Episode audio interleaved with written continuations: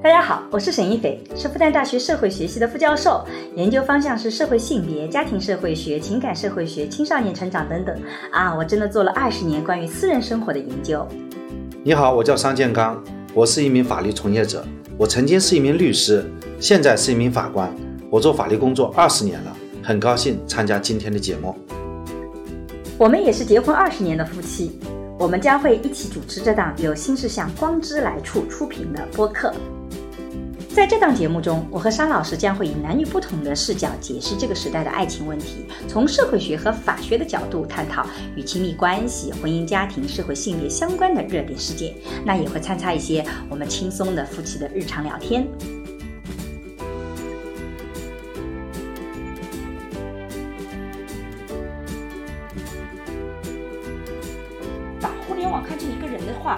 他最厉害的这种或者最最经常性的感受，其实是焦虑和愤怒。然后排名三四的呢是快乐和沙雕。我们当时看周星驰的时候，其实也是一样的感觉，特别的夸张。那个哈哈哈哈，那个怎么笑来着？我我也学不来那个，就那个就那个嘿嘿嘿嘿，那个怎么笑那个？还有很多人一直在骂我，到现在还在骂我。那些负面的情绪，那些无聊的东西，正在取代过去有意思的多元。当你在互联网上觉得这个东西对你是负面的，我其实给到很多年轻人建议，就是你远离它。比如说我每一句话你都很讨厌，就远离这个概念，而不是说你一定要跟这些负面东西去跟他去讨讨论。然后那个时候其实很多时候是没有意义的。他没办法回到互联网的初初始时代，没办法回去了。他一定是往前看的，是他焦虑更加焦虑，他的极端更加极端，他愤怒是更加愤怒。但是我们要学会和这样的一个洪水猛兽共存共存。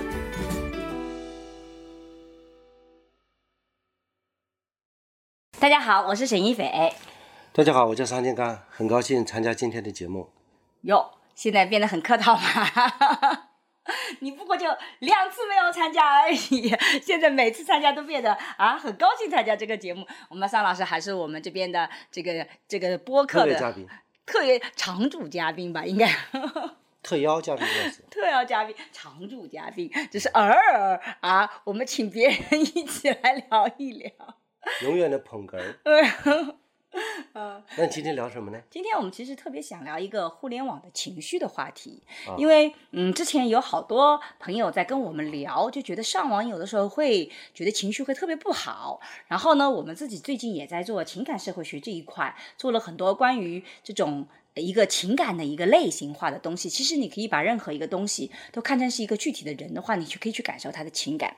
所以呢，我们在网络上就做了这样一个调查：假设你把互联网想象成一个人，那你跟他打交道的时候，你觉得他的情绪会是什么样的啊？你有什么样的呃这个具体的事例去分享他为什么是这样的一个情绪？所以这什么样的结果呢？这个结果很有意思，你会发现啊，因为我们其实是按照最基本的一些情绪做了一些分类，然后呢，根据互联网的特色，稍微又加了一些在常规情绪里面比较少的，比如说呃沙雕啊这样的一个情绪。结果在排名最最前三的是焦虑。愤怒这两个是最厉害的，各自达到了百分之四十七点六二，是并列的啊！这简直是第一个最最明显的这样的一个互联网的情绪，就大家都能感受得到啊。对，也就是说，大家把互联网看成一个人的话，觉得他最厉害的这种或者最最经常性的感受，其实是焦虑和愤怒。然后排名三四的呢是快乐和沙雕，快乐占了百分之三十三点三三，还有沙雕是二十七点三八，这是两块就是比较高的这个感觉。所以如果我们看这些感觉的话，你会发现它其实是两头的一个感受。那我们也在具体询问了一下，你觉得这种焦虑，比如说哪些具体的话题让你焦虑的啊？有说是躺平的，然后各种泛美焦虑的、内卷的，然后是这个呃，还有情感问题，还有很多人说我看到一大堆优秀的人和事物啊，我就觉得。都是很焦虑的，然后还有种啊，这个生活中遇到的挫折都会被放到互联网上，感觉焦虑是会被放大的，所以这个是大家对于焦虑的很多的一个感受。还有是愤怒的，愤怒的是说各种恶性的刑事事件、社会不公事件、弱势群体啊的无助，然后呢，这个这个还有就是特别愤怒的，就是大家在讨论的时候不好好提反驳意见，张口就是问候人家。当然还有人说到说很多女权主义的话题也常常被很多片面的解读，这些事都是关于这个愤怒和焦虑的。桑老师上网的时候有感受到这种愤怒和焦虑吗？愤怒和焦虑应该是随去和肩吧。愤怒就是大家不好好说话，对吧？这个说话的态度啊，嗯都是要怼人家，嗯对吧？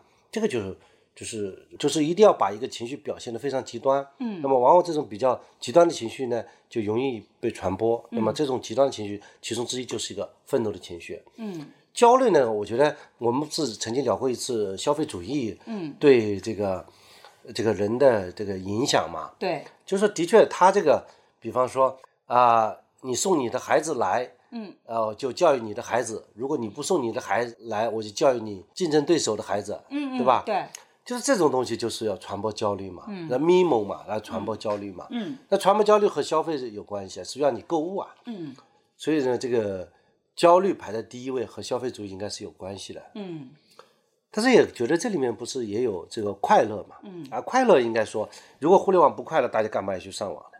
互联网对快乐应该还是不错的，对吧？所以互联网快乐里面有大家觉得很多沙雕快乐的事情，搞笑图片，然后还有哦，还有人说可比 KPP，嗯，这是我最近的快乐的东西。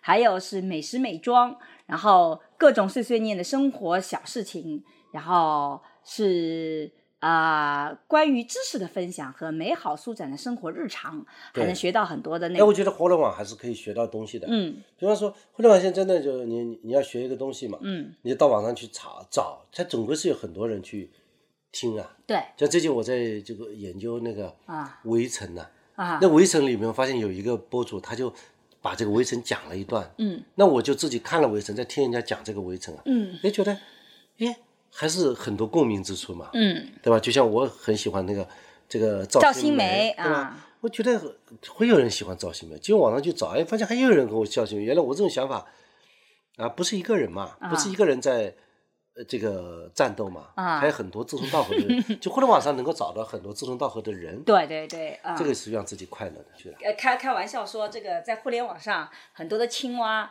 都一直认为天空是六角形的。原来呢，大家都坐井观天，身边还会有很多人告诉你天空是圆形的。结果你在互联网上可以找到很多认为天空是圆形的，或者是天空是三角形的，或者是这个六边形的，根据你的井的形状。所以现在互联网并不说大家得到共识，天空是无边无际的，而是把喜欢赵新梅的合在一起了，觉得天空就是六角形的，把很多觉得天空就是圆形的合在一起，就觉得就是啊方鸿渐才值得这个被看到更加普遍性的。然后这个还有人觉得这个呃这个就是一个奇奇怪怪的形状的，所以你看互联网就把各种这种具有同属性的东西给合在一起了啊，找到知音啊，有的时候，但有的时候也那个。但像沙雕也是很有意思的，其实还有什么叫沙雕啊？看戏吃瓜，你不知道沙雕，沙雕就很搞笑啊！我你你应该没有看过，我我超喜欢的一部日剧叫《我是大哥大》，我觉得就是我很喜欢的沙雕类型，就表演极其夸张。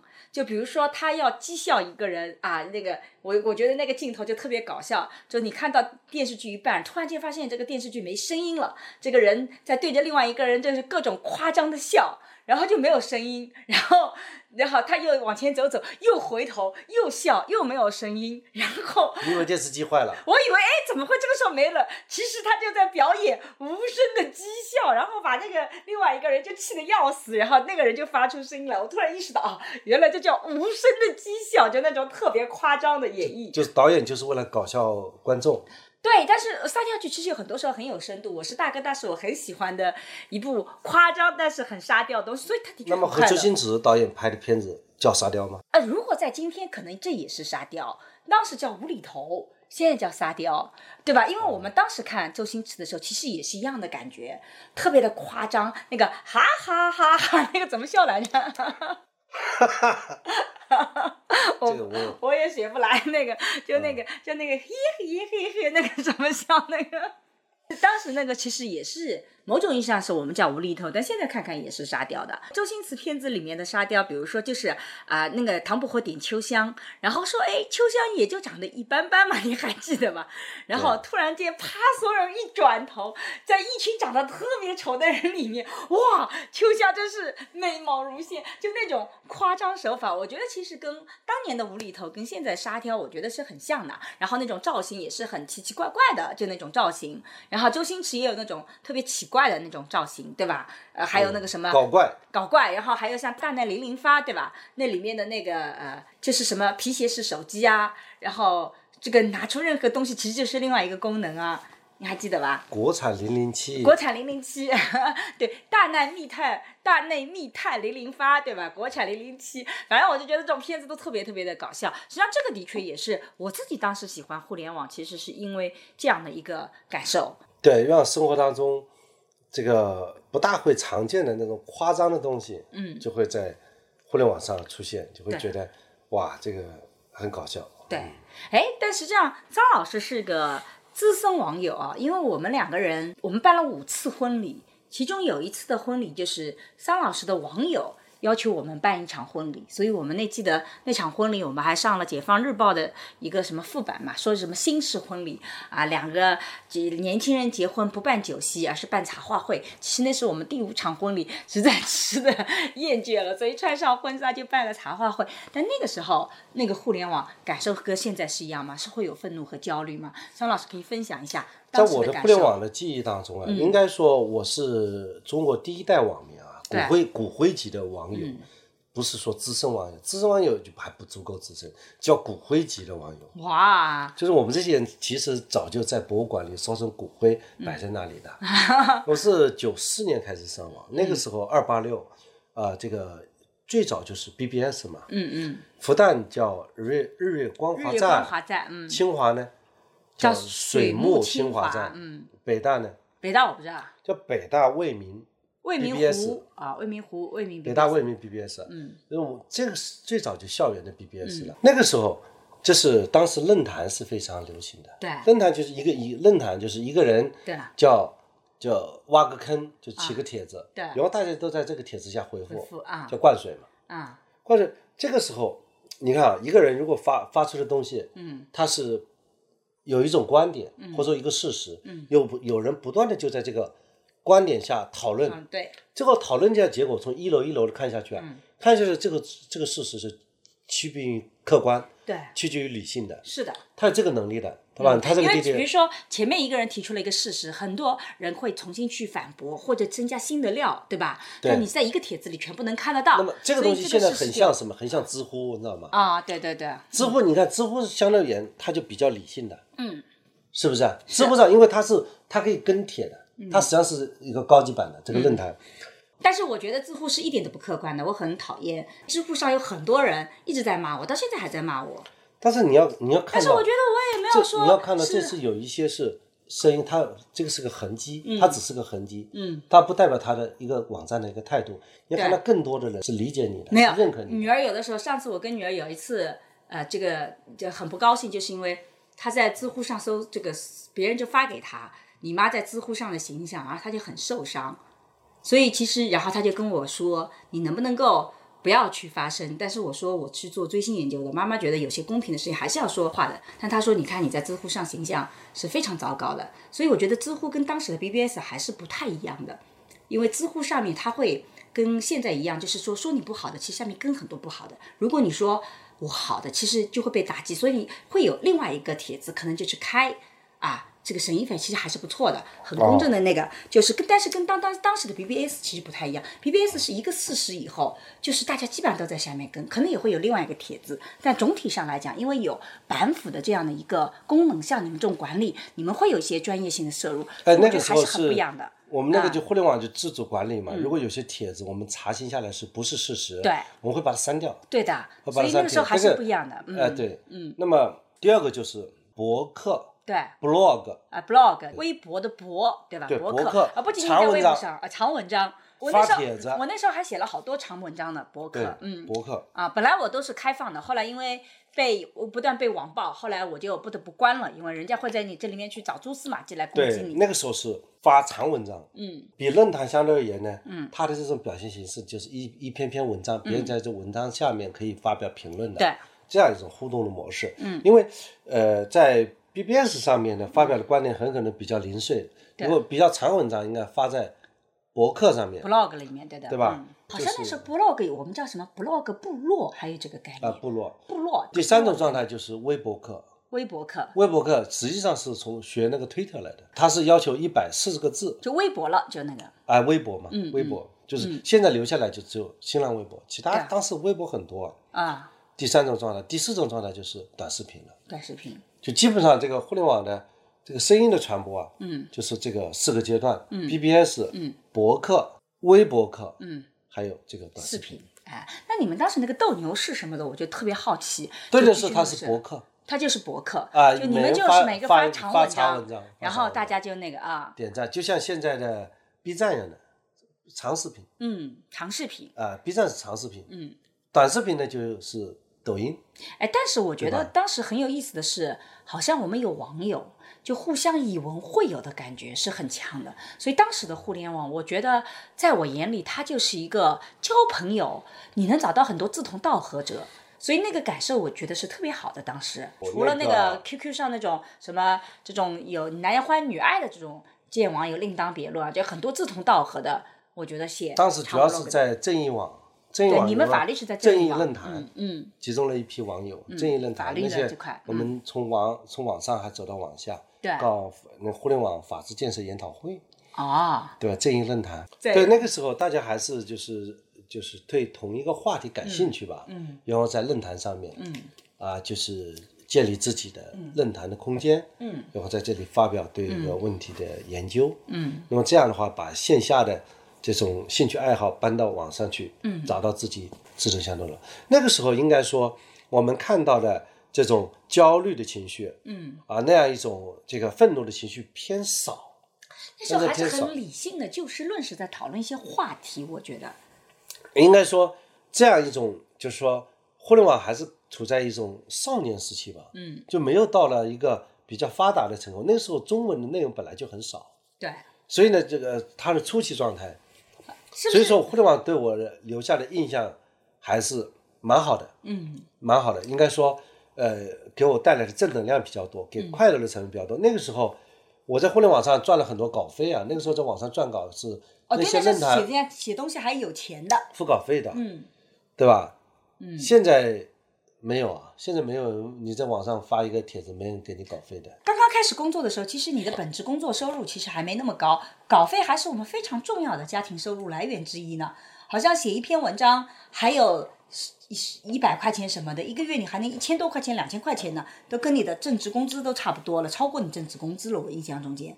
对吧？所以其实我跟商老师对于互联网的感受很不一样，因为商老师是早期骨灰级的，所以他一直对互联网有一个相对觉得还蛮理性的一个概念。但我我对互联网的感受就很不一样，我觉得互联网就是焦虑的，就是很多的时候就是很愤怒的，尤其是愤怒。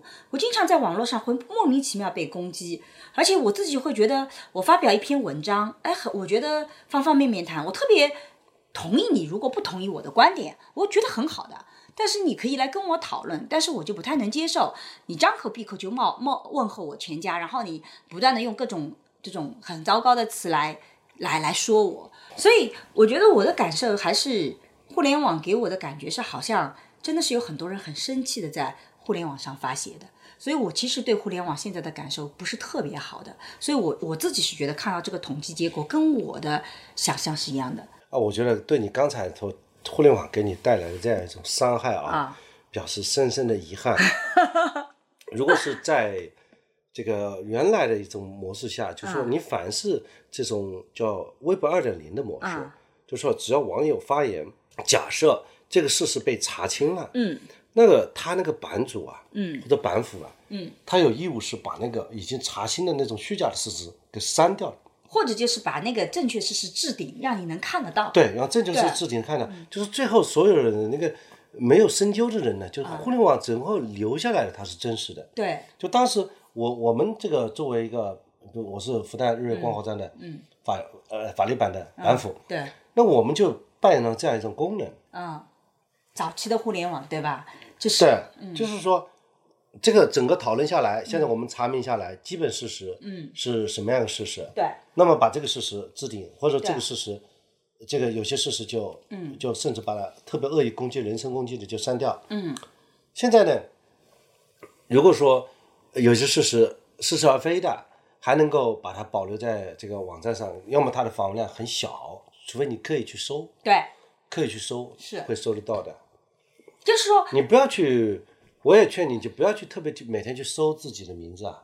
你搜什么字名？网上所有关于你的痕迹，它是留痕的嘛？对啊，他如果说他点击量，因为我原来曾经是帮助，呃，做律师的时候帮助一些人做一些舆情方面的咨询嘛。嗯互联网，因为对我们叫做互联网方面的律师嘛。嗯，有些人呢，他知道有人在网上攻击他，他天天就是按照他自己的名字去 搜。搜索就网上呢，他也就是因为互联网有一个人工智能的这嗯个是检索功能嘛，就是天天推送给他都对他不利的消息，因为他天天说对因为，他天天搜他自己的名字。其实你没必要去搜了。你说我说我搜不到了，嗯，他说你天天搜搜看，我说你的手机当然搜得到，因为 你天天。人家就是。那些负面消息，你天天搜，所以就搜到你。但是这个就是现在的互联网跟以前互联网不一样，因为我觉得刚刚起来的时候，可能有些客观条件啊。第一个，当时我们在九，你在九四九五年能那时候上网，对吧？九六九七年，其实九四年的时候还没有，九六九七年的九四年九四年就上上网，了。你想想看，那时候能上网、能具备电脑的，也就是几个比较好的大学，也就是大学。绝大部分的人那个时候是外面有没有网吧呀，有网吧，但是网吧上这种铁的人很少，网吧顶顶多是那网吧那时候都不兴盛啊，网吧还是到二十一世纪才慢慢普及吧。我印象中间打游戏主要是啊，打游戏红对吧警红色警报，红色警报，对吧？就是当时是打游戏的那个，所以他并不是说去上网去搜索这些资讯到网吧是比较少，所以在那些平台里面的某种意义上讲，还是相对来讲学历比较高的，然后是对某一专业很有兴趣，停留在某个专业的领域的，比如说你们斗牛士就主要是法律这一块，对吧？社会法律这一块东西的。但现在上网就很不一样了，是人人都有上网，人人都在拿着手机，那这个时候他专业性就被减弱了，情绪性就被放大了。很多人上网都是情绪，那那些关于事实的澄清，你会发现永远就不太会被关注，谣言传播的很快，对吧？这个你要去辟谣，那基本上就没什么人愿意看了，所以就导致最后留下来的东西，它不见得像以前一样说能够有一个这样一个比较完整的一个事实澄清的东西能出来。我觉得这个是现在不一样的，所以很多人会比较愤怒或者是觉得焦虑，我觉得有这个原因的。你刚才讲辟谣呢，因为一个帖子它就像那个大海当中的一个石头一样的，它会流过的。嗯。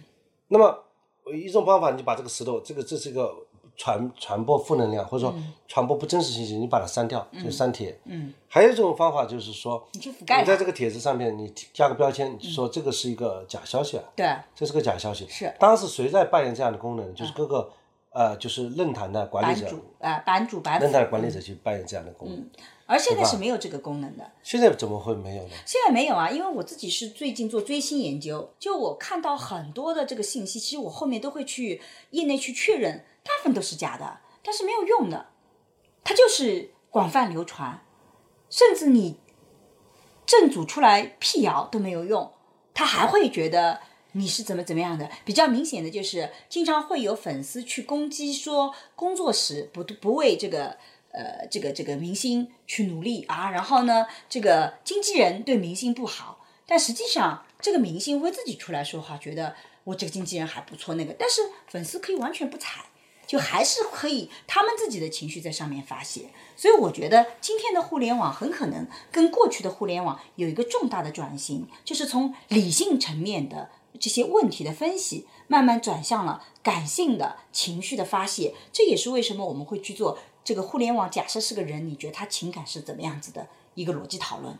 我觉得互联网更成熟了，嗯一个更成熟的人，他的情绪就更丰富了嘛，对，但是对吧？你不能用一嗯个少年时代的互联网和现在这个中年时代的互联网的发展，对吧？所以说，就愿一个成年人，他的情绪是多样的，是的还有些什么样的情绪？但是你看啊，在情绪多样里面，我们看排在倒数第前三名的是第一个是倒数第一的是愧疚。我们没有任何一个人选择互联网有愧疚的情绪，然后呢，有只有百分之三点五七的人选择说他可能是有羞耻的这样的一种情绪的，只有百分之四点七六的人选择了倦怠。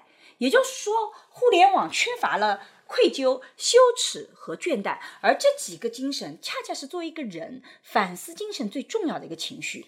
就个体只有处在羞耻的状态里面，才会意识到我可能是有问题的，我是要改的。愧疚情绪才会觉得说我可能做了对不起别人的事情，我是需要调整的。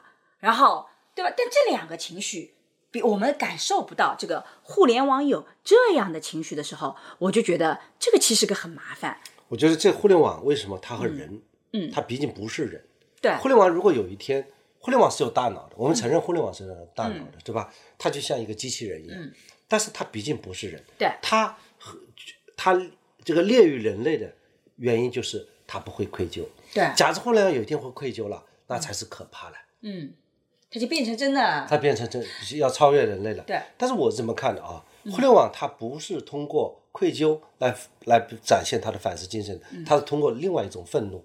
嗯，比方说，这个一个女的被一个男的欺负了，嗯，这女的上网了，嗯，这个男的大家一起对这个男的很愤怒，嗯，是吧？突然发现这个女的说谎了，嗯，大家立即把愤怒转向这个女的了，嗯，他是他通过两种愤怒，就是以前有个安医生。他在那个泳池里面，就说那个小男孩好像是怎么骚扰他什么的，我具体有点忘掉了啊。然后就互联网很多他就会被网暴，网暴了以后呢，那个女医生这个安医生呢，她最后自杀了。自杀了以后呢，就是人们又反过来去网暴那个那个男孩子一家，因为一开始就是这个男孩子家搞搞这个安医生嘛，去搞很多那个去挑取这个舆情，然后这个最后就反噬了呗。对，所以那个互联网是通过通过对 A 的反愤怒，然后又反到 B 的愤怒来那个的。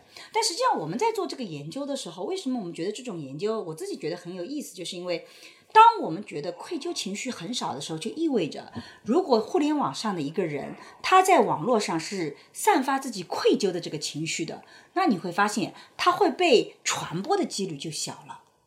也就是说，这个情绪它会当这个出现这个数据呈现的时候，不是说互联网上没有任何一个人表达自己的愧疚，不会挖挖抓住他，对，也不会说没有人有羞耻，肯定也一定有人说啊，我觉得做了什么事情很羞耻，我们看到这个羞耻，但是显然这些情绪它不会被传播，比较被容易被传播的就变成是两个极端的情绪，一种是愤怒和焦虑。第二个就是快乐，沙雕和快乐其实很像，也就是在互联网上能被传播的，就变成是这两项能被传播的。即使是有些所谓的羞耻的里面，大家也不是说别人感觉到羞耻，而是觉得像这种荡妇羞辱很羞耻。所以实际上我自己比较担心的是，如果互联网现在变得越来越感性化，那这个感性化又缺乏了作为一个个体这种丰富性，它就变成这两类的感情更加能够传播的话，我就觉得这个其实是我对。互联网比较大的一个焦虑，比如说有一个我在网络上看到有一个帖子啊，因为这一块我们其实自己还没有做相应的研究，有一个叫呃这个先进网络分析研究小组啊，我其实我没有听说过这个机构啊，他们在做研究的时候就发现，他们抓取了两零两零一零年四月至九月间新浪微博上的数据构建，发现这些数据爬虫抓了这个七千万条微博的时候，就发现愤怒的心相关情绪是最大的，愤怒情绪更。意在社交网络传播，但是我觉得这个可能也就限于微博。我其实经常是跟学生们说，我觉得我建议他们是不太要，我觉得这可能是。呃，微博会是这样子的，可能再放到一个更大的领域里面，可能会好一点点，因为这个数据是抓取着微博。我们也知道，现在的微博是一个呃泛明星化的这样一个存在，主要是娱乐啊、吃瓜。那这样子的话，肯定是社会事件呐，肯定是这种负面的东西更容易出来。但如果我们到了一个偏知识类的，可能就会好一点点。你觉得呢？对，嗯，微博现在出现了一个叫什么？超话啊，超话，超话还好，超话反倒还好，专门是。给每个明星建立了一个论坛，没有，超话不是一个明星的论坛，给某一个话题建立一个论坛吧。对，超话有各种不同的话题，有体育的，有明星，有各种各样不同的那个，它就聚焦在一群把这个天空看成六角形的人，就聚焦在这个超话里面；你把天空看成是粉色的，你就聚焦在另外一个超话里面。反倒是超话，我倒觉得还好，很多的超话的这个主色调还是比较快乐的。就像百度的那个叫贴吧一样的。贴吧对吧？嗯，所以某种意义上讲，我们也回过头来看，当这个情绪被所有愤怒和焦虑在传播的时候，我们可以看到网络上的的确确焦虑的东西是特别特别多的，比如说身材和容貌的焦虑，对我们女性来讲。啊，最近我看到有一个特别奇怪的什么精灵耳啊，我都不太能够知道什么叫精灵耳，这只耳朵长得像精灵一样，然后里面去打玻尿酸，就这么愚蠢的事情。啊，还会有很多人啊觉得好看，然后跟着去做。我对于这种互联网的这种倾向，我其实也是作为老这个七零后啊，我们已经老了，快，我真的是不太能够理解的。这个精灵耳有什么好看？这耳朵很尖，你知道吧？就专门去整，我我就不太能够理解，为什么还会有人去找这种东西去做？我虽然也知道这可能是一种呃特立独行的这种体现，但是某种意义上讲，我把耳朵整成精灵耳，对。我建议听我们这个播客的同志一定不去整，整完以后就把你拉黑，不让你去听。智商税那个，而且他那个对手损害还挺多的，因为它里面打玻尿酸，其实会导致耳朵的很多问题。但是像现在这种焦虑，我之前不是在你上次不是说那个整容会上瘾的吗？是的，我们在研究里发现整容就是上瘾。对已经反复整容的人的一种变态的。变态的上上瘾，为什么？因为整容的人有一个呃，在研究里面发现，整容其实不是不一定是为了变得更美，而是为了变得自己看上去更正常，或者想要改变命运，希望能够变得呃不一样。但实际上你会发现，你整了鼻子，可能人也还那样子，然后你就会不断的去受到各种的这种呃被营销的洗脑，你就不断的整，不断的整，所以整容是特别容易上瘾的一个事情。包括做微整形，比如说你脸上打玻尿酸，你一直看惯了打玻尿酸，你突然不打，你自己是承受不住的。你会觉得自己受不了，所以上次我们找陈杰老师来聊的时候，陈杰老师其实之前也跟我聊过，说那种凡是能够让你上瘾的行为，你要非常小心。那现在就这种商业性的，在这种其实他就是要造你焦虑，因为你不焦虑，你就不会去买单。陈杰老师，我印象中间我们上次这次播客，大家也可以有兴趣可以再看看前面那一期关于消费主义的。他说，如果你的情绪不波动，其实你是不太会去买东西的。你情绪波动的越大，你就买东西就越厉害。所以网络上一大群的这种身材啊、容貌焦虑，我觉得其实都是背后有一些商业的力量在挑动的一个一个概念你可。以介绍一下焦虑哪些种类，具体为什么会焦虑，焦虑有什么原理？我觉得让大家去听上一期的播客，上一次聊的还是蛮透彻的。对的，那除了谈谈其他的情绪，还有还有比较焦虑的是，其实年龄的焦虑，比如说呃什么一刷知乎，你就会发现三程序员三十五岁后被辞退，找不到工作啦，内卷啦，等等等等，反正各种这样的词层出不穷的出来。然后呢，好像毕业以后也会找不到工作，然后你稍微年龄大一点，你就会找不到男朋友女朋友啊，这个也结不了婚。等等等等，就是有各种各样像这样的帖子，它传播率特别高，因为它引发了你的一个强烈的这个情绪。但是当这种情绪的帖子它不断被累积的时候，某种意义上讲，它就会变成啊越来越多的像滚雪球一样，这个信息就被放大，这个情感就会被放大，然后大家就会觉得好像在博取流量上这个是非常有用的。包括我们复旦最近发生的这个杀人的事件，我就会被网络上那批跟杀人犯共情的这种倾向，我都开开始被被惊呆了。因为实际上从我们目前已有的很多的信息来看，刚刚发生。我们自己还不知道具体是什么原因，网络上就已经出现了定论了啊，飞升即走的制度啊，等等等等。但实际上，现在的事实是越来越清晰，这事实根本就不是这样子的。甚至，呃，飞升制度有没有问题？当然会有一些问题，但是不是一个制度有问题，就会让这个人去杀人？这个杀人就变得合理化了，就那种共情是我特别不能够理解的。为此，我还拉黑了很多朋友圈里的人，我觉得这些人太危险了。他们如果能跟杀人犯共情的话，哇，那他们心内心是有多么的愤怒啊！哇，我觉得太太危险了，所以我就偷偷的把有些人给删除了，对，比较明智。对吧？这个任何一个事件，它该刚刚开始的时候，它都会有很多的谣言。对，所以你应该让子弹飞一会儿，大家等等事实嘛。那么那么多人啪啦他就冲进去了，我就会觉得我的朋友圈里怎么会有这样的人呢，我就把他给删除了。对，慢慢的这些嗯事情定论以后，他这个谣言也就散去了。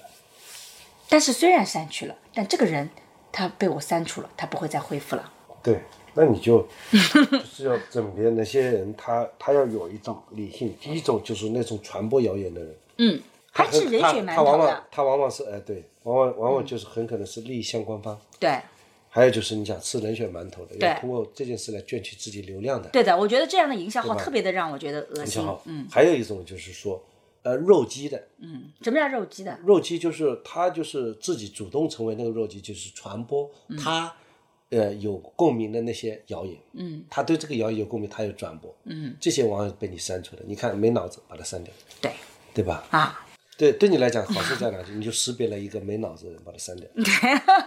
对 就我我自己觉得做新闻啊，它其实没有办法，总是那些负面事情会更多的呈现。但是网络跟社会的人生，其实你跟你真实的人生，它其实是不一样的。我现在自己比较觉得有意思的一个点，或者说让我觉得比较奇怪一点，就是人们会把网络上的世界完全看成是现实生活中也是这样子的。我对有一种的愤怒，其实到现在为止也是不能够特别理解的。比如说甘肃白银马拉松事件，这个幸存者他被网暴了，这样这样的事情，在我这里面我就觉得特别的不能理解。比如说这个人说前六名中唯一的幸存者，他就自己这么说了，跑友张小涛。结果呢，因为他是被一个大叔这个救。他是被当地一名放羊大叔救回了一条命，然后呢，他回到河南家乡时，他自称哦受到了大量的网络暴力啊，很多人私信他你怎么不去死，这让他得受到了很大的压力，因为他觉得他自称是前六名唯一的幸存者，这句话听起来怪怪，就好像是有一种炫耀，瞧我不仅排名不错，我还活着，所以呢，嗯，这个觉得他讲话就没有同理心，因为他没有同理心，所以我们就开始网暴他了。就道德绑架很厉害。我对于这样的现象，坦率之讲，我真的不能理解这些人出于什么样的心态会去做这样的网暴。但我自己也遇到，就是有的时候我做一个视频，我也没觉得怎么伤害对方，我就讲了一个我的一个，比如说研究的一个事实，那也会有人来攻击你。我就经常不能理解这种这种愤怒到底来自哪里。首先呢，对这个事情呢，要这样看了啊。嗯。互联网它像一个放大器一样的。嗯。对当事人来讲，其实你在现实生活当中，嗯，不大有人会劈头盖脸骂你的。对，如果在在商场里有人冲过来劈头盖脸骂你一顿，那你是不是很生气啊？一定要当场骂回去。但互联网上不是一个人，有一群人 劈头盖脸的骂你一顿，对啊，你这感受和现实感受是一样的吗？对啊，一样的。但是我骂不回去啊，你骂不回去，你就觉得宇宙。但是你要知道，我也不能跟他一般见识啊。关键是，互联网上有多少人？互联网有那么多人，可能有一万个人给你点赞，嗯你感觉很正常，因为生活当中给你点赞的人总会居多的。嗯，互联网上有十个人在骂你，你就觉得受不了了，有那么多人骂你。同样的，这个白银事件的那个人，他讲的可能是一个比较客观的事实，我是很对啊，他是六个人当中唯一的一个幸存，这是个客唯一的一个幸存者事实啊。。但是呢，首先第一，网暴的人到底是十个还是一万个？嗯，也许可能也有两三个人说你这个谁谁谁，他就认为被网暴了。嗯，他当时会被冒犯了，所以他又传播了。他作为新闻点说我被网暴了，嗯对吧？可能这这这个网暴啊，嗯我们作为第三来讲要打个引打个引号的，嗯，对吧？对，第二，人家说，哎，你利用这个呃，你说你利用这样一件事情，你没有任何同理之心，嗯对吧？你没有去感恩那个牧羊人嗯等等，这种讲呢，可能也是有的，嗯但是有多大的呢？嗯另外，我们作为第三方，我们听到了这样一个声音，我们怎么去看待这个事件呢？嗯，我们相信绝大部分人就觉得，哎呦，这种情况，这个当事人也是蛮值得同情的。但是我们不会冲过到那个去说，哎，你蛮值得同情，嗯，我我蛮同情你的，嗯，这就是互联网的一种常见现象，我们要去适应它。哎，不过你这个倒是讲的很有道理。我的确也遇到最近很多的，比如说呃，比如说我在 B 站发个视频，然后有很多人来骂我，然然后也的确会收到一些私信，现在来表达支持的。我觉得这个倒是也是在慢慢出现，但是有另外一种情况，我的确觉得你刚刚讲了一个很有意思的事情，叫稻草人逻辑，就是我在做那个伪粉和 CP 粉，就是伪粉就是喜欢一个明星，就喜欢这个明星。这，伪不是伪造的伪，是唯一的唯，唯一的唯唯一粉就是，然后还有是 CP 粉，就喜欢两个明星的，然后他们两个之间经常是对立的。我因为是做研究，我会既关注唯粉的超话，也会关注 CP 粉的超话。但绝大部分人可能你是 CP 粉，你就只会在 CP 粉的里面存在；你是唯粉，只在唯粉。然后我发现他们经常会去假设说啊，这个 CP 粉里面那个群里面他们在怎么怎么说我们家不好。然后呢，呃，CP 粉里就会说这个唯粉里面又贬低了我们喜欢的另外一个人，但实际上我是同步观察两个这个超话的，甚至我同步观察了三个超话。我自己在上的时候，我一点都没这个感觉，我从来没有觉得说可能就是唯粉里面有一个人，就像你讲的，只有一个人或者两个人啊讲了那个不好，剩下的百分之九十八可能都是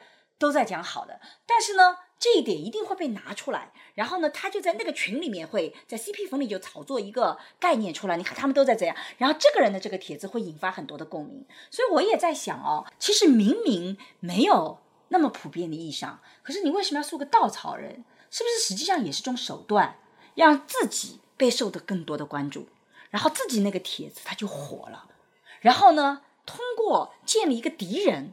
我们自己内部就更团结。我自己一直是怀疑有这样子的一种倾向性在的，这就是为什么有的时候我们会去打一群人，或者他要打你，他打我的目标，有的时候我想他可能不是说真的觉得我好或我不好，因为我好和不好，如果他不喜欢我，他何必在乎我好不好呢？他也不见得是要来说服我。很多时候，他是不是通过来打击别人，来树立一个一个一个敌人，来团结或者让更多的。跟他差不多的人来关注他，是不是也有这种可能性？所以导致这种愤怒啊、这种焦虑，莫名其妙的就会更多的来出现。这也是我的一个怀疑啊。这不是怀疑，这本身就这就带节奏嘛。就任何人说事儿，他都不是说别人的事，他说他自己想说的事，嗯，我也这么相信的。对吧？啊、有些人他去拿你的这个事儿说他的事儿，嗯，那你就只好借用人家消费一下对，其要这样想费别人，嗯啊，就是自己被消费了一下，嗯，其实他说的也不是你，嗯，对吧？对，他就是借你的事情啊。借你的事情来说一下，免费借用一下，嗯所以呢，你也不要把它特别当真来说你，嗯。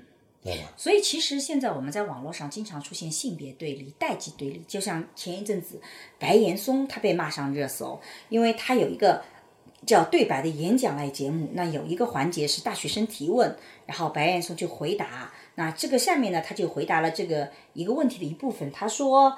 难道我们现在指望的是房价很低，然后工作到处随便找，然后一点压力都没有，然后只要喜欢的女孩你一追求她就同意？不会吧？我们不是想要这样的社会吧？然后他就这样的一个回答，真的被单独拎出来，然后被骂上了热搜，骂到整个 B 站弹幕铺天盖地的糊住整个屏幕，甚至出现了不少网友自制的恶搞的这个事情我觉得视频。实际上，我自己是觉得。大家觉得这个白岩松在网友心目中正义的形象瞬间就倒塌了，并认为这才是白岩松的这个心声，所以呢，大家觉得他一边把儿子送到国外读书，言行不一啊，这个觉得他很虚伪。但实际上，在我这里觉得，其实我发现，在网络上有这种特征，就是我们其实不是说啊什么性别对立啊、代际对立啊，其实这些我觉得都不存在。我们现在唯一存在的对立就是，只要你跟我的想法不一样。你就是错的，只要你跟我的想法不一样，你就是有问题的。我觉得现在真正的问题根本就跟什么性别、代际都没有关系。如果我是男性，你讲的这个话跟我作为男性的理解不一样，我们就觉得你就是有问题的。如果我是年轻一代，我觉得你老年人跟我讲的想法完全不一样，虽然你讲的可能是一个事实，那也没关系，我也觉得你是有问题的。所以我觉得这才是现在。我自己作为社会学研究里面特别担心的，单单的性别对立或者代际对立，其实都是可以通过很多的改变去改变的。我们可以去讲性别背后的问题，但我现在干更多的感受到的是出现这样一种情况。我觉得吧，嗯，白岩松这个事情呢，我也是这样去看待的啊。嗯，我认为白岩松这件事情呢，嗯，年轻人说你不你不理解我们年轻人，嗯，你首先没有跟我找共情，嗯，你没有跟我找共情，你讲的什么？都是不对的，我就不反对想听了。嗯，它本质上反映是这么一个情绪。嗯，就我们这一代人不容易，你没看到，对，对吧？如果说白岩松把这个题目放在一个大的语境上来讲，嗯，对吧？说现在呢，我们知道年轻人是很辛苦的，嗯啊，但是即便是在我们这个时代嗯啊，我们也会面临这些情况。嗯那么这样讲法呢，大家就会容易接受。嗯，呃，不能说，哎，你们这一代人不努力啊，他们就会说，哎，我这一代人我怎么努力，也没有你那个时代好啊。我们这个时代就是被这个社会啊高房价嗯，就压垮了。压垮了那一代。嗯嗯，你觉得我们这一代人不努力吗？他这一代年轻人，他反映的是这么一个真实的情绪，就像说，我不认同你，你讲的什么我都不认同，就是这个逻辑。首先，这是一个情绪上的一种对立。但是我自己有一个什么特别的担心呢？就是之前有一本书叫《浇灌的心灵》，它是解剖美国的大大学的灵魂之书，他就讲美国现在出现的问题，他就发现很多的美国这个年轻一代，他们就偏执易感，一点火就会着，而且呢，动不动就会觉得呃别人都是有问题的，然后个人感觉至上，就他自己的个人感觉非常至上，而且经常是情绪性的推理，总是以最坏的恶意去揣摩他人的扭曲心理，而且永远二元对立，非此即彼，非黑即白。然后呢，常常是敌我之间要分得很清楚。而本来应该是自由开放的思想园地，而在这个美国的这样的大学里面，弥漫着一种叫防御性的自我审查文化。从教授到青年学者啊，他们个个都变成了，就是说我们要明哲保身，然后看看看怎么能够不被攻击。这种情况在美国其实是越来越明显的，所以美国现在在校园里的暴力也在增加啊，然后各种标签贴上去，所以我就特别担心，像美国这种情况，现在在中国我们也。越来越多在网络上是能看到这种倾向的。如果我们再不做点什么事情，如果这种倾向一旦变成主流，那你的这种客观反倒就成为了少数，尤其是这种专业人士的这种这种沦陷，就很多的大 V，就包括我这次在复旦事件上，包括在白银事件上，我真的看到很多大 V，真的就是就是一模一样在走这个逻辑。他们在引导年轻人走向那个，他们可能是会有商业上的考虑、流量上的考虑，但是实际上这种情况一旦变成一个潮流，他再去逆转是特别艰难的。所以你看，我都变得很焦虑，就怎么办？而这个现象的的确确在互联网上是越来越明显的。就像我们刚刚说到说，你看整个在互联网情绪里面，我们是焦虑和愤怒是最重要的。那然后就是快乐，这些极端的情绪，所人类应该有的这种内疚、羞耻啊、愧疚等等，我们其实是几乎是感受不到的。那在这种情况下，我就觉得怎么办？这其实是我觉得做互联网情绪里面特别的麻烦的一件事情，尤其是现在这种网络的交往越来越成为非常主流的交往，所以我们有没有什么方法能够去去调整呢？的的确确啊，现在的这个每个人的在互联网上发言都是诚惶诚恐。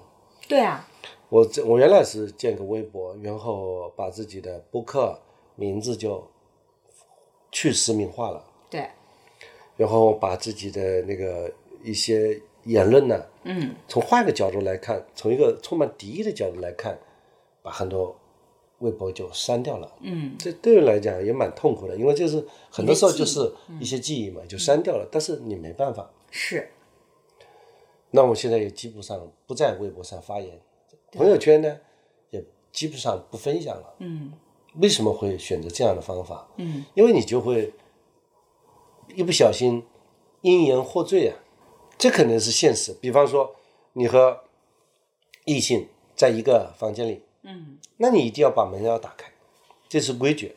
对，如果你门没打开，你就说不清楚了。在说不清楚的下，就推定你有罪啊，对，我们现在都是有罪推定的，啊，不是无罪推定的。对吧？实际上，我觉得在《浇灌的心灵》这一本书里，他最后提出的解决方案是针对个体的。比如说，我们作为个体角度讲，你应该怎么屏蔽感情上带来的这种经验，然后你要更多的培养自己的理性，你需要在不同的立场上去怎么去锻炼自己的韧性。我其实也是会在网络上有的时候做这样的呼吁，包括我在上课的时候，我跟学生讲，你不要跟我讲大词，你不要跟我讲性别不平等这样的大词，你告诉我具体哪件事情。当我们落到事实本身，谁具体这个谁是谁，年龄、性别、这个阶层、民族等等，你把这些要素都帮我放上去，对不对？这个是这样一个具体的人，他在什么时候做了什么事情，到底受到了什么损害？当我们回到事实的时候，你就会发现这个问题就变得不一样了。所以，浇灌的心理其实是从个体的角度去去提出了这样一些解决的问题的方案。是的，就是我们的世界是多元的，我们的现实它也是非常复杂的，它不是那么非黑即白的。嗯，同样一件事情的发生，是都是多因一果的。对的我们只看到那个结果，对它的原因，很可能我们没有足够的资料。嗯，所以呢，很难去发现一个完整的事实。对，我觉得其实回到那个事实本身，等一等，其实是很重要的。你在情感表达上等一等，表达你的愤怒，你稍微让自己的愤怒停留一下，其实对很多的。嗯，这个事件本身来讲，包括你自己的心态方面都很很重要，因为实际上也的确有研究说，其实每一个人，如果你不断的被互联网的事件卷进去的话，这个社交媒体它其实是非常的影响大家的心理健康的。我们在这里面也会有在这个呃有一篇文章发表在 Sleeping Medicine Reviews 上的一篇综述啊，他就讲社交媒体和不良的心理健康、不良的睡眠质量之间是有显著关联的，而不良的睡眠质量呢又和负面的心理健康有关，尤其是这个青少年。所以社交媒体常常是对 Z 时代来讲，它有很多消极的影响，比如说很多人会觉得浪费时间和生命，这个在统计里面有很多的。这个百分之七十以上是会有这种感受，然后呢，让人觉得悲伤、沮丧、这个焦虑等等等等，然后甚至让人觉得不安。有的时候你还会觉得一不上网，你就好像被时代给抛下来了。这些负面的东西其实是要引起足够的关注，所以我们得要这个去重新去理解，到底我们今天想要的生活在平衡里面，如何让这个社交的这样的一种多元性去替代，好像我们现在所有大部分社交都只在网络上。或者是我们的情绪会被网络拉着走，这样的一种倾向性。但实际上，我自己觉得，在浇灌的心理提出是个人的，但是我觉得，其实现在更严重的问题其实是平台机制的问题，因为那个举报机制的存在，真是让我匪夷所思。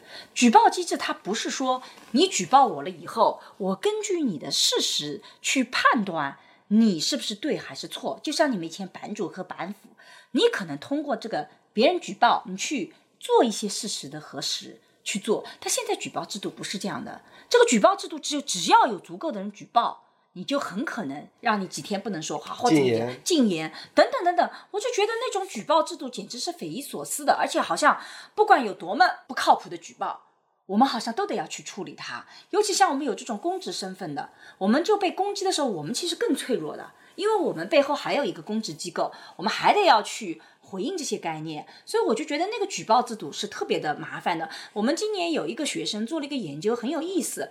他把他关注了微博上的三个讲笑话的大 V，尤其是其中一个大 V，十年的时间一直是在讲笑话的。然后呢，他抓了他上万条的笑话，从这个十年里面做了一个这样的一个。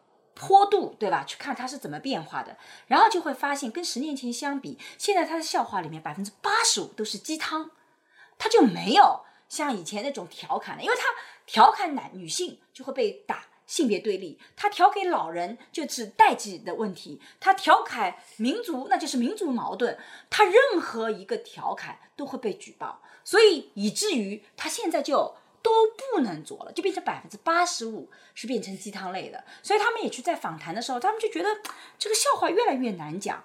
然后我们自己也在互联网上，你自己也说了，你会去关掉，我也是这样的。我觉得我原来的博客那个就 blog 的时候，其实写了很多长文章，讲我水中分娩的故事啊，讲我。这个人生里面的育儿里面的一些好玩的事情啊，包括我们两个很多的对话，包括当时韩寒代笔的很多文件，我都在这里的。结果当我被网暴的时候，我就发现我这些东西全会被拉出来，全部会，它里面找你一句话就去举报你，我觉得那个很可怕，你就不得不把整个的 blog 全部就是不对外了，你全部变成私人可见，那就意味着我在互联网上就变成所有我觉得好玩的、有意思的东西，我都不敢那个了。我原来朋友圈也是都可以随便看的，但我现在朋友圈也不敢说你，你可以时时刻刻翻我以前的，因为你，我不知道翻的那个人他目的是什么。我们在微博上也是这样，这就使得我们所有的发言变得越往后退。所以明星也是这样的，以前的明星微博上有很多真情的流露，现在都没有了。那这样子就意味着，在整个互联网上，从情绪角度讲，已经出现了劣币驱逐良币。那些负面的情绪，那些无聊的东西，正在取代过去有意思的多元，恰恰就变得越来越不好。所以在这个过程中，我觉得机制和平台其实是到了要重新梳理的情况。难道你不觉得我们最早的时候，你比如说对互联网，你有特别理想的一个概念？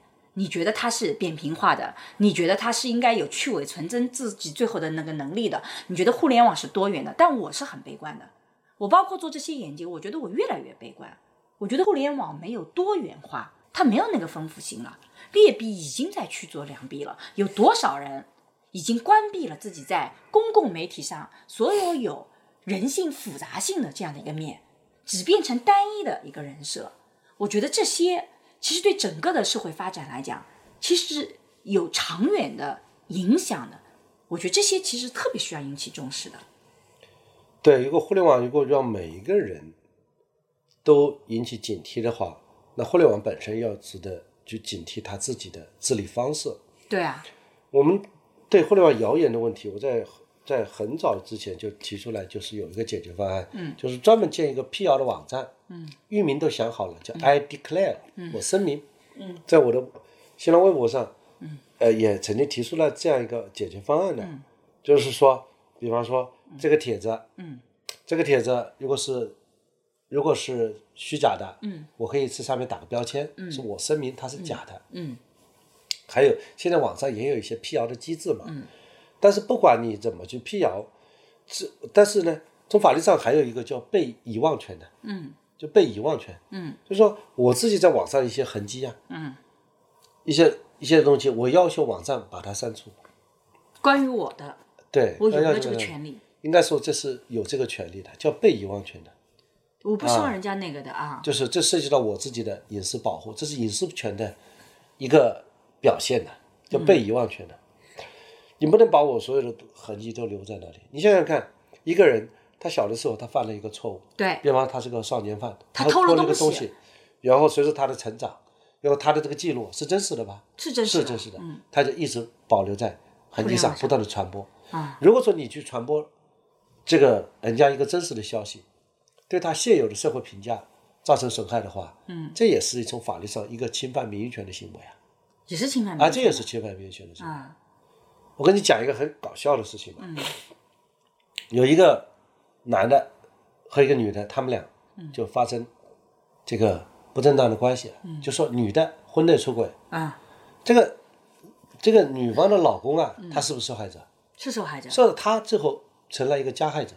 嗯。他呢，就跑到这个男方啊嗯。的单位去宣扬这件事情，嗯。说这个人道德品质不好嗯，啊，跟他老婆发生不正当关系。嗯最后这个男的啊，这个加害者啊，这个干他把人家起诉到法院去了。嗯反正说你传播这种隐私的信息啊，嗯损害他的名誉啊，嗯这个法院还判了，嗯。判这个这个这个被戴帽子的老公啊赔了两万块钱。那像这样的法官也不多啊，很多的法官可能就觉得讲了一个事实就算了，因为至少你少不觉得这个男的挺委屈的吗？他老婆偷人了，我觉得他委屈啊，你说他怎么办呢？对啊，他不能说，现在很多人都是通过网络去解决这些问题的。你想想看，我们现在爆出多少这样的例子来？就这个这个男的也好，女的也好，去讲自己的这些隐私的东西来博取，不叫博取同情，这个就真的他可能是很愤怒的。难道人不都是通过这种方式吗？但现在也不见得这种方式就大家意识到这个有问题，你还要我怎么样？对，在这个事情当中，你会觉得这个加害者其实挺委屈的啊，我也觉得他委屈的啊，对吧？被自己被戴帽子了，嗯戴帽子了，以后还不能说，那你要他怎么办？他只是在家里闷着，对啊，是吧？他到到这个男的单位去说一说，就还被法官判对。啊，侵犯人家隐私权。那么现在说他上网去说了，嗯，他甚至把这个男的人肉了。对，这没没就没问题，反倒没问题啊。有那么多个案没有那么从法律上怎么看待这样一件事情？对，对吧？首先他老婆不忠，所以是他老婆对他的一个这是违反婚姻违法。啊，对的，他有没有反思他老婆不忠的原因呢？他也很可能是他们夫妻关系本来就不好，嗯，也有可能就就是有一方是水性杨花的，两种可能性对吧？也可能这个女方不好，嗯是不是？嗯对吧？那我们按照传统观念上，一个人，一个男的被戴帽子，他总会愤怒，他怎么去表达他的愤怒呢？嗯，你觉得他怎么去表达愤怒？私底下骂骂人，骂骂骂人，对着墙骂有什么用？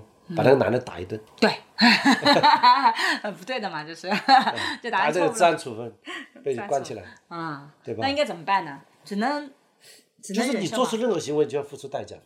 那我打一顿治安处罚我也认，对啊，嗯要把人家打成残了，打残了变刑事犯罪了，嗯，那也不划算你。传播的话侵犯名誉权的对，那怎么办呢？啊，那怎么办呢？所以还得对老婆好一点，不要出轨。这万一已经发生了呢？发生了这个问题，现在想想看挺麻烦的。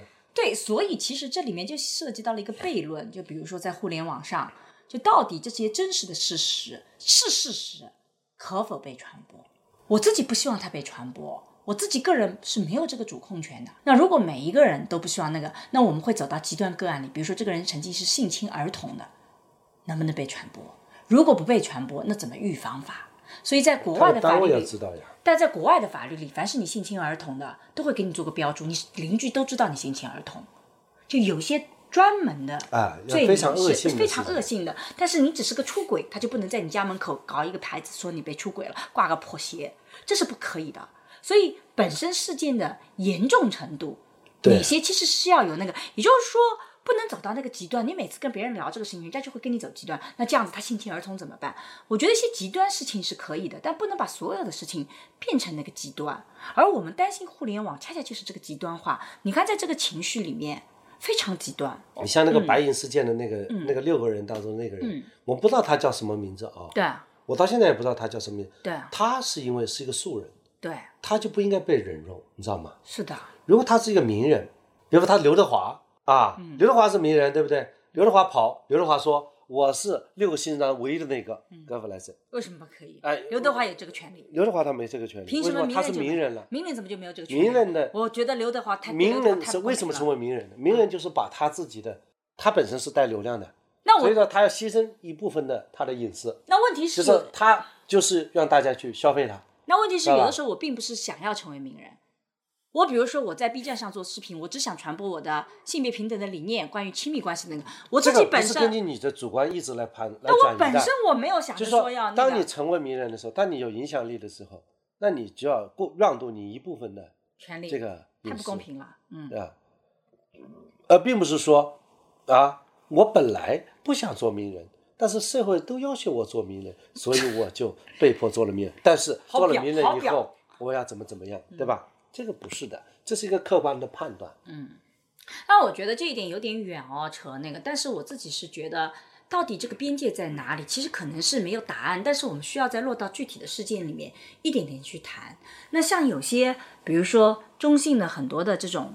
这种这种这种情绪，像尴尬啊、这个同情啊等等，其实都走在比较嫉妒啊，就比较的中性化的东西。其实它也有好，也有不好。但是我是觉得，可能我们需要的是更多的是比较宽容的，去具体的事情一件件去讨论，去确定一类事情的这样的一个原则。这反倒是比我们想要每次遇到一个问题就提出一个解决方案去解决所有问题，我觉得可能是更能促进社会进步的。我自己现在是觉得，一谈这个话题，我们就变成不能举报或能举报。我觉得这两者都有问题。如果这个人真的做了伤风败俗的，就是损害他人利益的事情，他当然是可以举报的，对吧？比如说，在任何一个文化里都不允许去宣扬像纳粹这样的想法。只要你这样子，你会发现就是有平台就是有权利来封杀你的，就是不可以的。哦，这个我们中国嗯啊，这个第一部关于互联网的法律是什么呢？嗯，就是一九九九年的时候，嗯关于维护互联网安全的这样一个决定，全国人大常委会颁布的。嗯，这个决定里面首先讲的就互联网言论的，嗯，那些极端言论，互联网上是不能有的。嗯，这个是谁的责任呢？平台就要负这个责任。嗯，你看我们的平台上就没有那个极端的言论，这个极端呢，它就是要有达到一定的高度，大家认为是极端，比如说大家对你进行恶劣批评，嗯，可能对你来讲属于极端的，嗯，但是他批评的方式是不是让大家公允的人看起来这个事情是很极端？如果别人看起来不是很极端，只不过你看起来极端的，嗯，这个还是要把它保留在那里的。我其实是现在觉得，在互联网上如何呈现多元，它一个最核心的，其实就要回到事实，一事一议，而不要因为情绪背后常常是你会把跟这个事件完全不相干的自己的东西全部带进来。我觉得那个对于解决问题以及促进社会发展可能都没有好处，甚至对自己个人的健康和发展都没什么好处的。但我们也提不出什么好的解决方案来。如果大家听到互联网，你对互联网有什么样的担心？你觉得有什么好的解决方案？我们也特别欢迎你在评论里面跟我们一起来聊，因为这个恰恰是我们近期我们自己觉得是会有些担忧的。尤其看了美国的这种发展浇灌的心灵，我也很担心我们的年轻一代被这个互联网的情绪卷进去，有没有什么跳出来的方案？因为我不是做传播的专家，希望有更多的这个传播的这种专家能够有更好的方案也提供给我。那桑老师是做法律的，桑老师到最后的时候，对法律层面上有没有什么特别好的一些解决方案？我觉得其实，在没有找到一个好的解决方案之前，你还是要面对现实，我们要理解现实的规律是什么。嗯，互联网它现在表现出一种愤怒，嗯啊，一种焦虑，嗯，特别是我们的年轻人，你在网上呢发布的每一个言论，嗯啊，如果你在国外升大学，人家都会去检查；如果你到一个单位找工作，人家会去查网上的言论，嗯，当你一不小心成为名人的时候，那你或者说有一定影响力的人的时候，你的所一个所有的言论都可能要被放大。对，这个时候，当这个整个社会的情绪，整个互联网的情绪不没有被转变的时候，对，就像我们先天的互联网和我当初在上网时候那个互联网已经不一样的时候，嗯，那你可能还得要小心一点，对，对吧？嗯，我觉得小心一点，那你没有必要。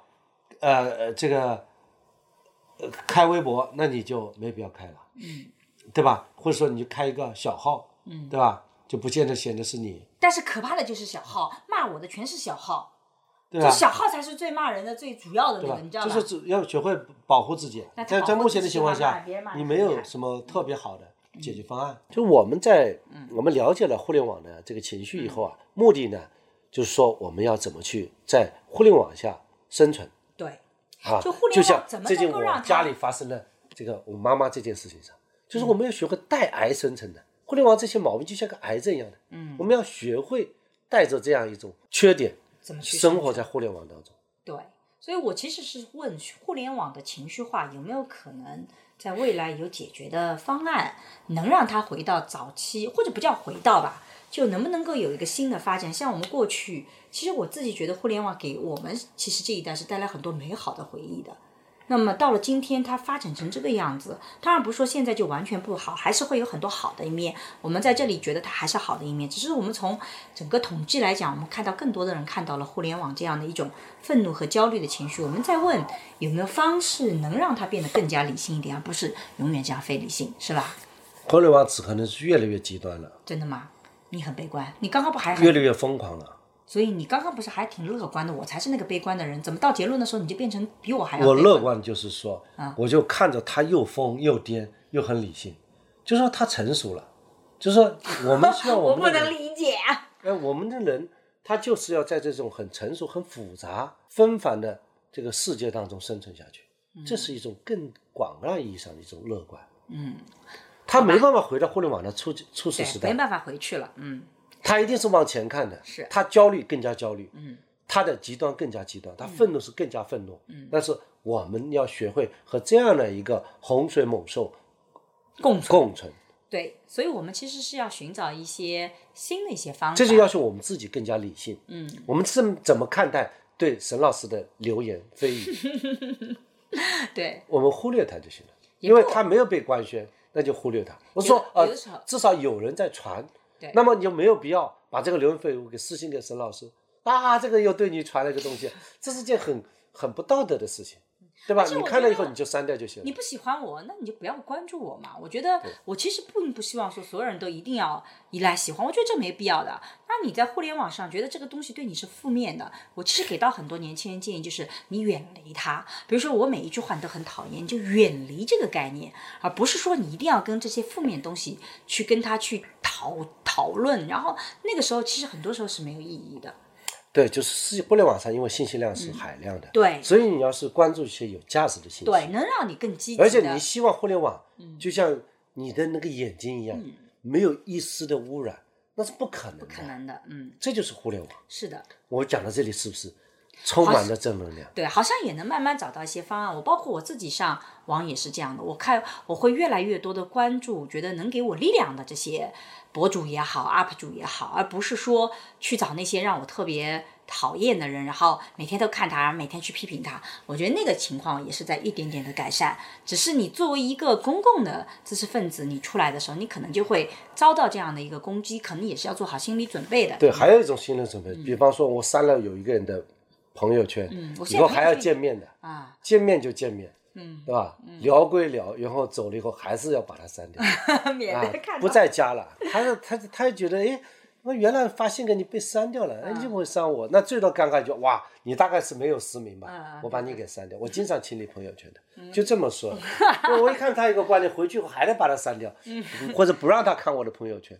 那么啊自己很知道，这个社会是很复杂的。对，你我而且我觉得我也觉得，比如说别人把我删了，我也觉得没有问题，我也不会觉得特别受伤。现在就是只你还是知道别人把你删掉？对啊，我之前就有一次，就是因为我不太删人，以前我从不删人，然后呢，我就这个用机器去那个，但不是用你那种什么什么我删谁那个，它不是的，它有个专门的机器，只是比较慢，一个个帮你去 check 这个人有没有帮你删掉，我的助手帮我做的，然后给我一个 list，有多少人把我给删了，然后有些人会你发现还是有人把你删了？我发现有发现你不是是吧？人见人爱是吧？删我的人还花见花开的人吧？还还还有有一部分，但有的是误删，有一个我就会问他你为什么删我？因为平时跟我还挺多那个，然后他就我问了他老婆，我说他为什么为什么你先生把我给删了呢？他说他怎么敢呢？然后他就把老公骂一通，然后老公重新来加我私信说不好意思，我肯定是误解，可能也是像你一样，其实是看不惯删了，就是只是 老婆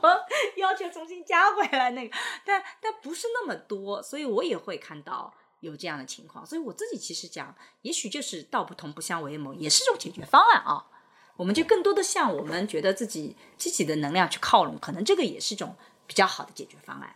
好，那今天我们就聊到这里。其实聊到最后也没聊出什么特别的解决方案来，因为我还没给你很清晰的解决方案吗？啊稍微有一点啦，但也不是完全管用嘛，就 啊，这就是要提高自己的认识，提高政治站位 啊，要对这个互联网有一个更深刻的认识。嗯，像我这个经历过互联网那么多年，嗯，一来我就感觉互联网在成熟了，我们也要跟着成熟起来。那是因为你创伤没我厉害，我在互联网上的创伤要比你强，所以聊这个话题你会发现我，们要比比谁惨嘛。那就惨了，比比谁惨。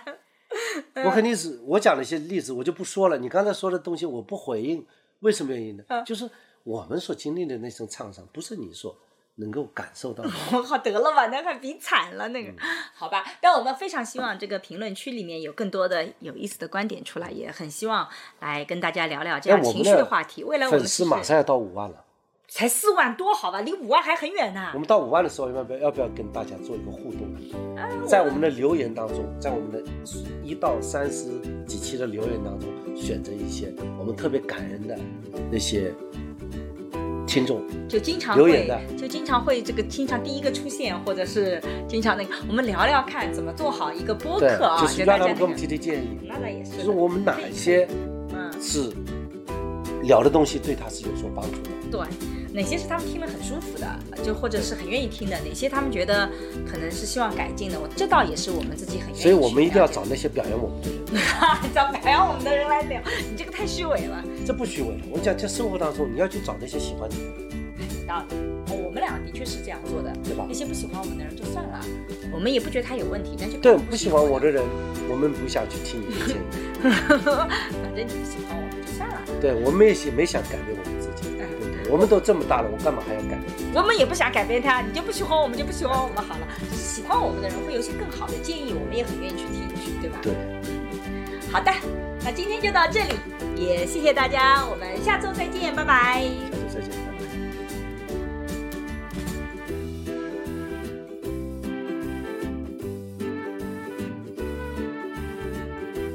最近我和孟尝合作了一档付费播客，在二零二一聊性别。希望能帮助你打开对性别的想象力，做更自由的人。如果你感兴趣，可以在我的播客主页或者搜索公众号“光之来处”加入学习。我和新世相也合作了一门社会学爱情思维课，希望能帮你提供对爱情的结构性观察。如果你想要更系统的去看待亲密关系，也可以在公众号“光之来处”加入学习。如果你需要咨询跟亲密关系相关的问题，可以在公众号回复“知识星球”或者咨询，我会来回答你的困惑。好啦，今天的播客就到这里，谢谢你的收听，我们下期再见。